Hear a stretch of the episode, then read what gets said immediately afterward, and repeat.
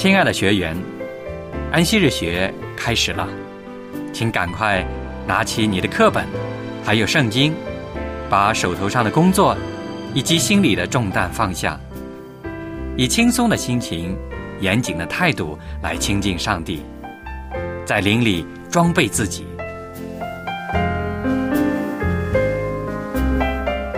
快来参加安息日学吧！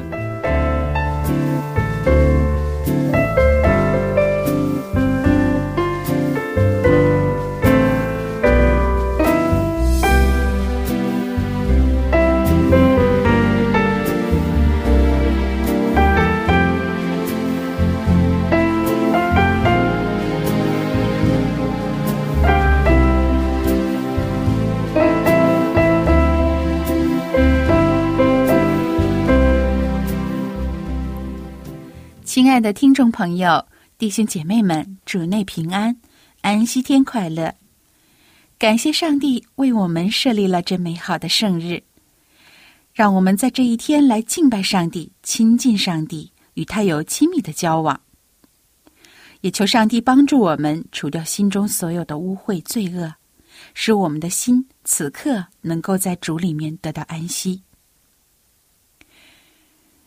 前几天我在网络上看到了一篇非常好的文章，今天特别想跟大家分享一下。文章的内容是这样的：人体内有一种 P 五十三遗传因子，叫做抗癌因子。为什么 P 五十三遗传因子能抗癌呢？大家都知道，癌症是恶性肿瘤，它们实际上是发生癌变的细胞聚集在一起形成的。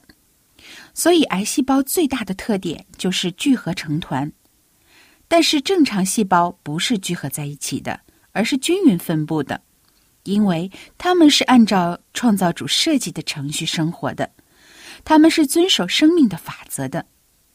当正常细胞相遇的时候，它们都各自遵守秩序，你谦我让，顺畅的通过。但是癌细胞却不是这样。他们你争我夺，谁都不让步，于是就拥挤粘在一起，不可开交。这是正常细胞和癌细胞的第一点区别。那么，正常细胞和癌细胞的第二个区别呢？就是癌细胞互相之间没有沟通，不说话，也不交往，而正常的细胞之间是相互交往，有信息传递的。第三，癌细胞没有节制，不能控制自己。不管什么时候都是不停的吃，不停的吸收营养，而正常的细胞是按时吃喝，凡事节制。所以我们就发现很多的癌症病人都很喜欢吃肉，吃油炸的食品，吃高脂肪的食品。在日常生活中，大家常说这样的病人比较馋，其实不是他们自己馋。而是他们体内的癌细胞要不停的吸收更多的营养，特别是那些高脂肪、高热量、高胆固醇的营养。正常细胞与癌细胞的第四点区别是，癌细胞从不休息，而正常的细胞是按照生命规律按时休息的。安息日是上帝赐福的日子，上帝赐福就体现在细胞上。因为细胞需要休息，然后才能够分裂的更多。而与休息有关的，就是 P 五十三遗传因子。上帝让我们在第七天休息，要赐给我们福气。六天我们会受到许多自由基的攻击，所以我们身体里许多遗传因子都被破坏了。当 P 五十三活性化的时候，我们的细胞就能休息。休息的时候，重叠的遗传基因就分开了，故障也被修好了。所以，安息日是上帝修复我们一周以来被破坏的遗传基因的日子。这就是上帝赐给我们的安息日之福，就是休息和医治。赞美之源是从上帝而来，我们本是微尘，又小又污，而上帝去悦纳我们的赞美。在诗篇六十八篇第四节，这里记载：当向上帝唱诗，歌颂他的名，他的名是耶和华，你们要在他面前欢乐。下面有请爱的弟兄带领我们同声向上帝献上我们的感恩和赞美。亲爱的朋友们，很高兴又能够在安息日跟您在一起学习今天的学课。我是艾德。那么在学习开始之前，请大家打开赞美诗，到第九十五首，一起来唱《古旧时架》。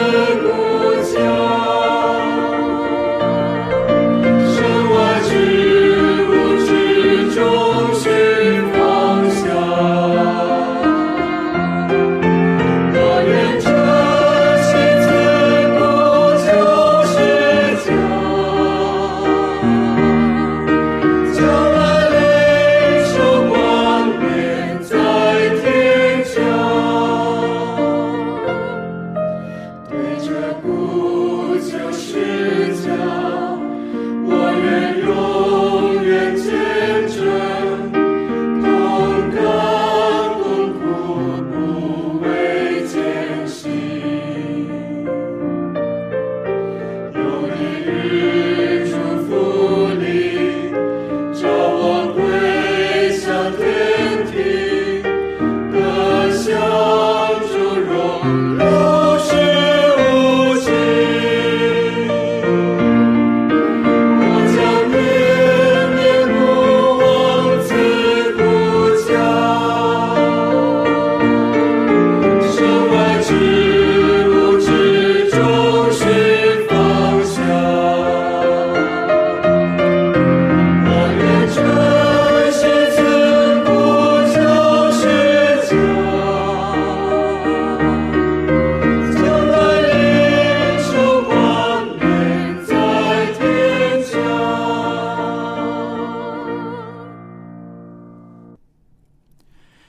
耶稣基督的牺牲，他的流血，才使我们能够有永生的盼望。大家打开赞美诗二百七十首，一起来唱《流血之泉》。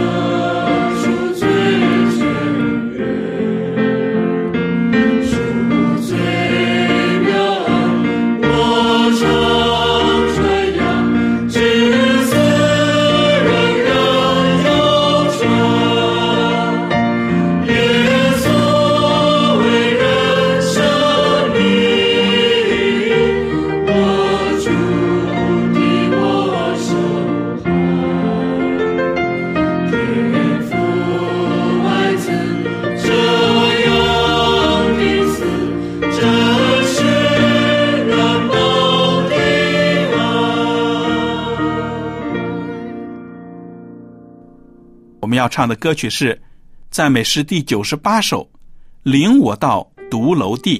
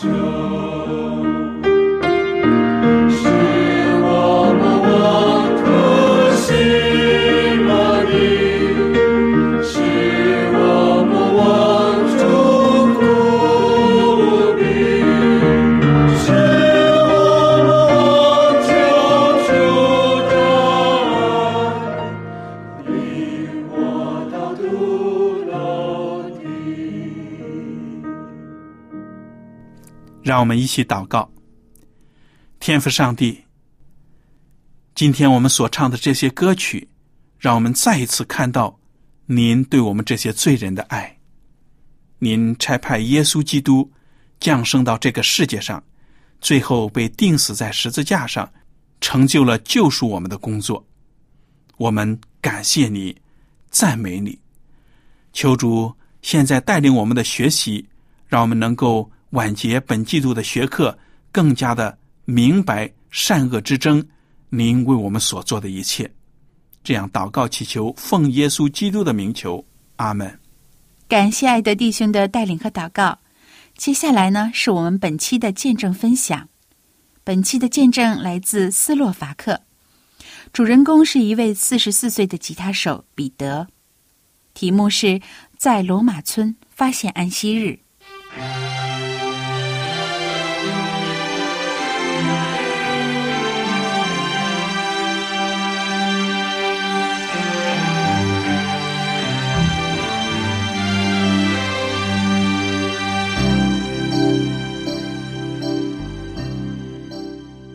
在斯洛伐克的罗马村，有两千名居民都认为自己是基督徒，但是他们却从来没有人上过教会和读过圣经。斯洛伐克于一九九三年独立后，许多的传教士便开始到拉库西的殖民地传道。最早来此地传教的是一对夫妇，他们每个星期天会在主要的街道上讲道。然而，人们虽然一起聚集听到，但是因为他们从未读过圣经，所以对这些道理并不能够完全明白。有一个村民叫做彼得，对他来说，比起听到，他对音乐表演更加感兴趣，特别是他会在婚礼和丧礼上演奏低音吉他。而乐队成员中也包括了彼得的弟弟帕沃尔。他会把乐队赚到的钱拿去买酒喝。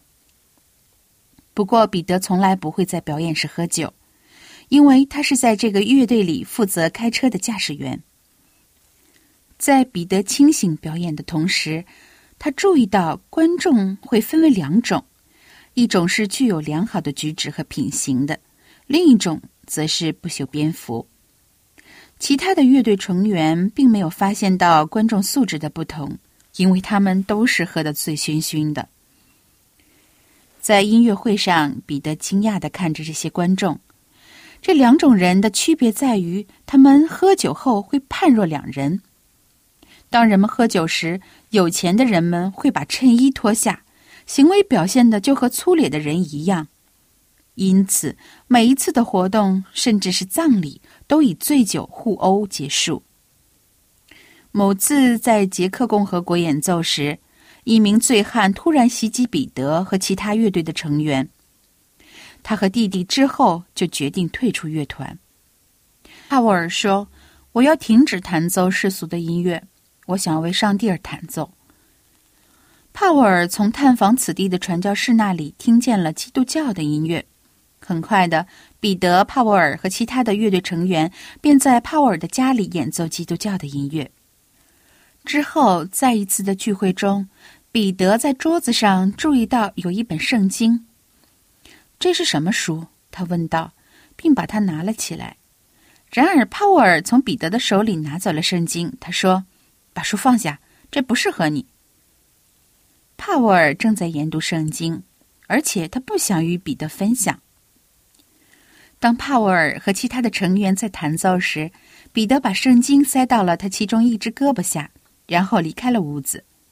一个月后，彼得开始在家里读圣经，先是启示录，再来是四福音书。不久，他向帕沃尔承认自己把圣经拿走了。作为彼得的弟弟，帕沃尔只好告诉彼得：“当你阅读完以后，要记得把圣经还给我。”有一天，彼得翻到了马可福音十六章十六节，上面写着：“耶稣说，信而受洗的。”必然得救。彼得合起了圣经，并再次打开，同一节经文又出现在他眼前：“信而受洗的必然得救。”彼得三次合起了圣经，又打开，每次打开时都会出现同一节经文。彼得匆忙的拿起了圣经，跑到他弟弟家。那时帕沃尔正和两个朋友在一起。请你帮助我施洗，彼得说。不过他对受洗一无所知，他只是想顺从耶稣并受洗。你想让我给你施洗？帕沃尔说：“是的，这里清楚的写着，无论谁受洗都会得救。”彼得回答道。帕沃尔对哥哥的话感到犹豫不决，但是彼得的态度很坚定。就这样，两兄弟和他们两个朋友来到在殖民地外的一条三英尺的小溪里，并互相帮对方施洗。他们向上帝承认自己的罪。并寻求原谅，之后他们无比快乐，谈论着天堂，也为他们的受洗而感到欢心。那天之后，这四个男子都不再说脏话、吸烟和饮酒了。邻居们都感到很惊讶，因为之前当这些男子喝醉时，人们都会惊恐的逃离他们。这四个朋友决定每天一起学习圣经。有时他们会从早到晚研究圣经，到隔天早上。其他人也加入了查经小组。彼得的起居室和厨房里经常挤满了五十到一百人。在深夜的聚会里，彼得的注意力集中在马可福音十六章第九节。这段经文的开头这样说道：“在七日的第一日清早，耶稣复活了。”彼得记得耶稣和他的门徒在第七日，也就是星期六的时候休息。因此，彼得想知道为什么那些来到他们这拜访的传教士是在星期天聚会的。但是，没有一个传教士能够回答彼得的问题。查经小组继续研读，在发现上帝的第四条诫命后，他们开始遵守安息日。有一天。彼得提到，他对一位在周日探访罗马亲戚的陌生人感到困惑。这个男子名叫乔西夫，正好是一位富林信徒。他告诉彼得，有一间教堂是遵守圣经中的安息日。在彼得的邀请下，乔西夫到他们的小组分享。之后，乔西夫带着彼得和他朋友们到那间教会去聚会。那时，彼得对宁静庄重的圣餐仪式感到印象深刻。从那次拜访富林教会后，彼得的起居室成为一个有教会节目和安息日的聚会场所。在两千一五年，彼得和他的弟弟以及小组的其他二十四名成员都受洗加入了安息日会，并且在接下来的两年里，又有十几个人也受了洗。此外，他们在两千一八年在居所附近建了一间富林教堂，约有一百人，每个安息天都能到这里聚会。上帝在彼得的居所建立了教堂的根基。好，见证我们听完了彼得的故事，让我们看到了上帝的能力如何在被盗的世界中改变人心，引人归主的。彼得先是献上自己的家为教会场所。在这里，不断的有人接受福音、受洗归主。之后，彼得他们又建立了教会，在他的家乡为上帝兴起发光，传扬福音。愿上帝祝福他们的工作。下面为您介绍一些斯洛伐克的情况。斯洛伐克是中欧的一个内陆国家，它的地势北高南低，风景优美，气候宜人。历史文物景点很多，是世界上拥有最多城堡的国家。斯洛伐克是一个发达的资本主义国家，也是欧盟和北约的成员国。它的人口约有五百四十五万，国土面积是四万九千三十七平方公里。它的首都是布拉迪斯拉法，这里的人民多数信仰天主教。有少数信基督的新教。好，亲爱的听众朋友，再次感谢您收听我们的节目，与我们一同在上帝面前共度这神圣美好的光阴。如果您喜欢我们的节目，希望把它介绍给你的家人朋友一起来收听。大家也可以来信向我们索取免费的圣经和学科材料。我们电邮的地址是佳丽的全拼，就是 J A L I。at vohc 点 cn。请在您的来信中注明您的姓名、邮寄地址、联系电话，以便我们能够快捷准确的把学习材料送到你的手上。